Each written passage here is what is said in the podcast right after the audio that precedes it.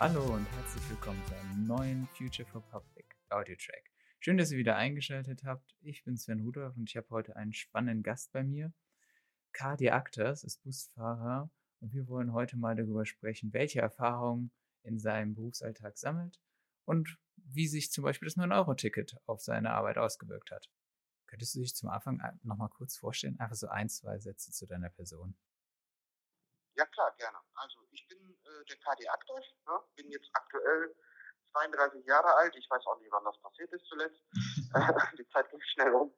Ähm, bin jetzt seit 2019 hier tätig. Da habe ich meine Ausbildung gemacht als, also meinen Führerschein gemacht als Busfahrer und bin auch jetzt seit Juni Betriebsloshelfer in der Disposition, Teilzeit Betriebslosdisposition, Teilzeit äh, Busfahrer. Wie viel Zeit verbringst du normal im Alltag denn am Steuer? Also am Steuer am Tag Durchschnitt ist das so bei uns sieben bis acht Stunden. Also wir peilen immer so eine so eine ähm, Zeit von 7 Stunden 48 an. Meine sind da höher. Also ich würde sagen, Durchschnitt ist dann 7 Stunden 48 auf alle Tage mal ausgerechnet. Ähm, ja, das ja. ist so die Regel. Mal kommt es vor, dass man 8,5 Stunden ist oder ne, das ist aber die Dienstlänge, jetzt nicht den, wo man direkt am Steuer ist. Ne, da hat man ja noch Pausen dazwischen genau. oder Wendezeiten, ja. man an End, Endteilstellen noch was hat, sowas. Ne? So ungefähr 8, 7, 8, 9 Stunden sowas. Würde ich sagen als Durchschnitt. Je nachdem, wie viel Stau ist wahrscheinlich. Ja, auch nochmal so eine Sache. Ne? Genau. Wir haben immer die Möglichkeit, an, an, der, an den Endteilstellen immer auszusteigen. Äh, da hat man immer so eine Art Pufferzeit, Wendezeit nennt sich das. Aber wenn man dann natürlich dann mit 10 Minuten Verspätung Folge eines Staus da ankommt, dann ist das dann auch manchmal weg, denn man darf dann direkt wieder abfahren. Ja. Das kommt auch schon mal gelegentlich vor. Geht mhm. selten, aber gerade im Rush Hour passiert das schon mal. Dann fährst du persönlich lieber in der City oder auf dem Land? Ich weiß nicht, inwieweit das bei euch im Gebiet relevant ist.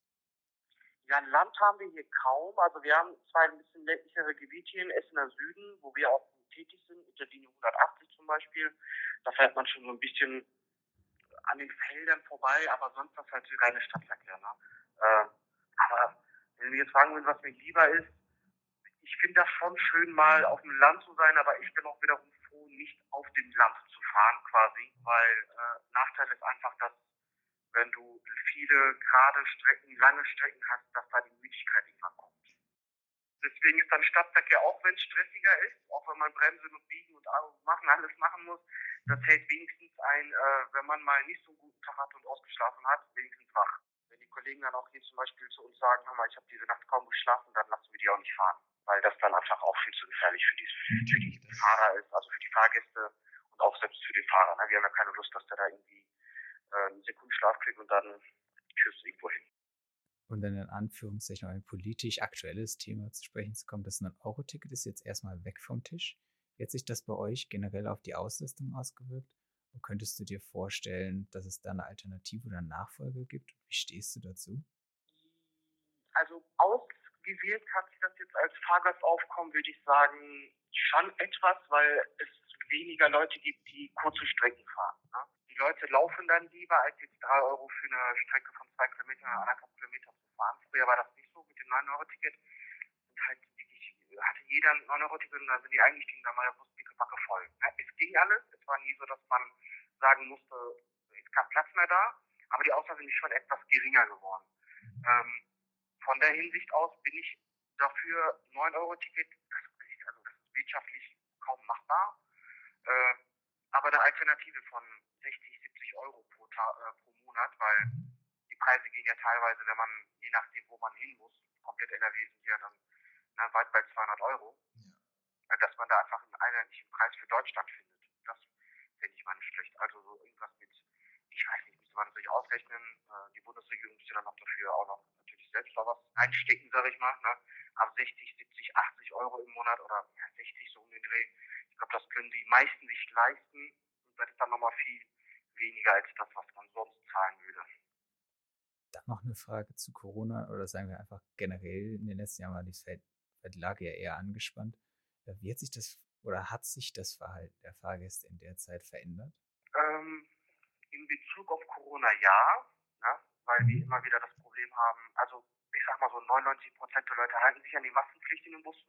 Es gibt dann immer noch das 1 Prozent davon sind dann nochmal, von den 1 Prozent sind nochmal 60 Prozent ungefähr Kinder, die dann äh, Schüler, die sich da halt nicht dran halten, wenn der Bus halt pickepacke voll ist, dann halt hält sich nicht jeder daran. Aber das Verhalten, das Verhalten hat sich in dem Sinne so geändert, dass die Leute, ich sag mal, am Anfang vor allem genervt waren davon. Nee, ganz am Anfang war doch das Verständnis davon, so nach einem Jahr waren die genervt. Ja. Ja, dann siehst du die Nase frei, dann siehst du das, die Masken, ne, dann irgendwann hast du dann auch keine Kraft mehr als Busfahrer jedes Mal die drauf an, also hinzuweisen, hören Sie mal bitte, wir haben immer noch eine Maskenpflicht, können Sie bitte die Maske tragen. Da ist schon ein und andere Mal äh, Streiterei mit dem Busfahrer oder Auseinandersetzung teilweise passiert, äh, ja, wo dann auch, keine Ahnung, Handgreiflichkeiten etc., da war fast alles dabei. Okay. Äh, in der Hinsicht hat sich das in Bezug auf Corona schon etwas geändert, wobei das immer so ein Auf und Ab ist. Ähm, allerdings allgemein ist, wie gesagt, ich bin jetzt seit knapp vier Jahren dabei. Ähm, in den vier Jahren war auch schon direkt nach einem Jahr Corona. also, äh, deswegen äh, vorher, aber bin ich ja auch nochmal, ja, sieben Monate bin ich gefahren, nee, halt neun Monate bin ich gefahren, bevor Corona kam. Habe ich jetzt keinen Unterschied gemerkt. Ne? Die Leute mhm. sind, wie gesagt, wenn es daran, wenn es liegt, dann ist es natürlich, dass die Leute ein bisschen genervt sind wegen den Regelungen.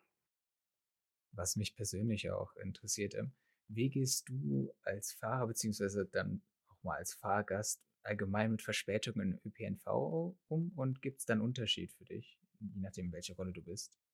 Hm, ja, also jein quasi. Also als Fahrer würde ich sagen, ist das immer sehr, sehr wichtig. Als Fahrer wissen wir, warum wir zu spät gekommen sind. Und der Fahrgast denkt meistens, ich sag mal meistens, äh, dass der Fahrer das natürlich böswillig macht. Ne? Dass er nicht fährt, etc. Äh, so hat man das Gefühl jedenfalls. Ähm, ich mache das immer so, zum Beispiel ich persönlich, und das gebe ich auch immer meinen Kollegen so weiter, ist versucht den Fahrgast zu erzählen oder erklären, wenn er fragt, woran es lag. Weil wir kommen nie absichtlich zu spät. Es ist mhm. immer irgendetwas, entweder es ist eine technische Störung, klar kann man sich darüber aufregen dann als Fahrgast und sagen, ja, warum sind die Busse äh, nicht gewartet, aber äh, das sind Riesenteile, die gehen halt immer manchmal kaputt. Oder, und das ist der meiste Fall, ist halt erhöhtes Fahrgastaufkommen, das Ein- und Aussteigen oder halt Verkehr. Ne? Da passiert das. Und dann ist das auch wichtig, dass man den Leuten dann halt ein bisschen beibringt, äh, woran das lag, woran die Verspätungen liegen. Wenn man das dann sachlich und freundlich macht, dann sind die meistens auch äh, verständlich und verstehen das dann auch. Aber erstmal sind die natürlich, äh, wenn die da natürlich seit 10 Minuten, 15 Minuten auf dem Bus warten, sind die erstmal wütend so eine Person dann erstmal runterzukriegen. Nicht jeder lässt sich beruhigen. Meistens funktioniert das. Also es ist eher vom Fahrgast abhängig, in dem Normalfall passt es aber. Ja, klar. Also, ne, das ist halt, es ist halt immer sehr, sehr breit gefächert. Ich meine, wir tragen, ich, ich weiß jetzt nicht die Zahl, aber zigtausende Leute jeden Tag und äh, da ist dann halt immer, da ist immer alles mit dabei. Ich kann auf jede Frage mit mal so, mal so beantworten. ja, das ist halt immer sehr schwierig, ne? weil jede Person ist natürlich daran aber anders, aber meistens, und das ist die 90, 95 Prozent, läuft alles gut und äh, die Leute, ne, auch wenn wir zu spät kommen, klar gibt's die Blicke, ne? wenn man dann an die Haltestelle anfährt, dann siehst du so, wie die dann so einen angucken, aber da muss man einfach äh, nicht in die Augen schauen von den Leuten. einfach ranfahren, Türen aufmachen, rein. Also für mich persönlich ist es einfach immer so, wenn ich sehe, der Bus kommt an, es poppt voll, denke ich, ja, okay, kein Wunder, dass er jetzt zu spät ist. Genau, das ist, also das ist tatsächlich so, dass, ähm, dass das der meiste, also häufigste Grund ist. Da bin ich tatsächlich auch so ziemlich mit meinen Fragen durch. Eine Frage habe ich aber noch. Und zwar fragen wir für dieses Format immer unsere Interviewpartner nach ihrem Lieblingsessen. Was wäre denn das für dich? Äh, was wäre mein Lieblingsessen? Spaghetti mit Pesto und ein bisschen Schafskäse oben drauf. Ja, das klingt auch lecker. Einfach, aber lecker. Dann danke ich nochmal für das Interview und wünsche noch einen schönen Tag. Vielen Dank nochmal, dass du dir Zeit genommen hast, um uns einen Einblick in deine Arbeit zu geben. Danke auch an euch da draußen fürs Zuhören. Ich hoffe, es hat euch gefallen und ihr seid auch beim nächsten Mal wieder dabei. Tschüss!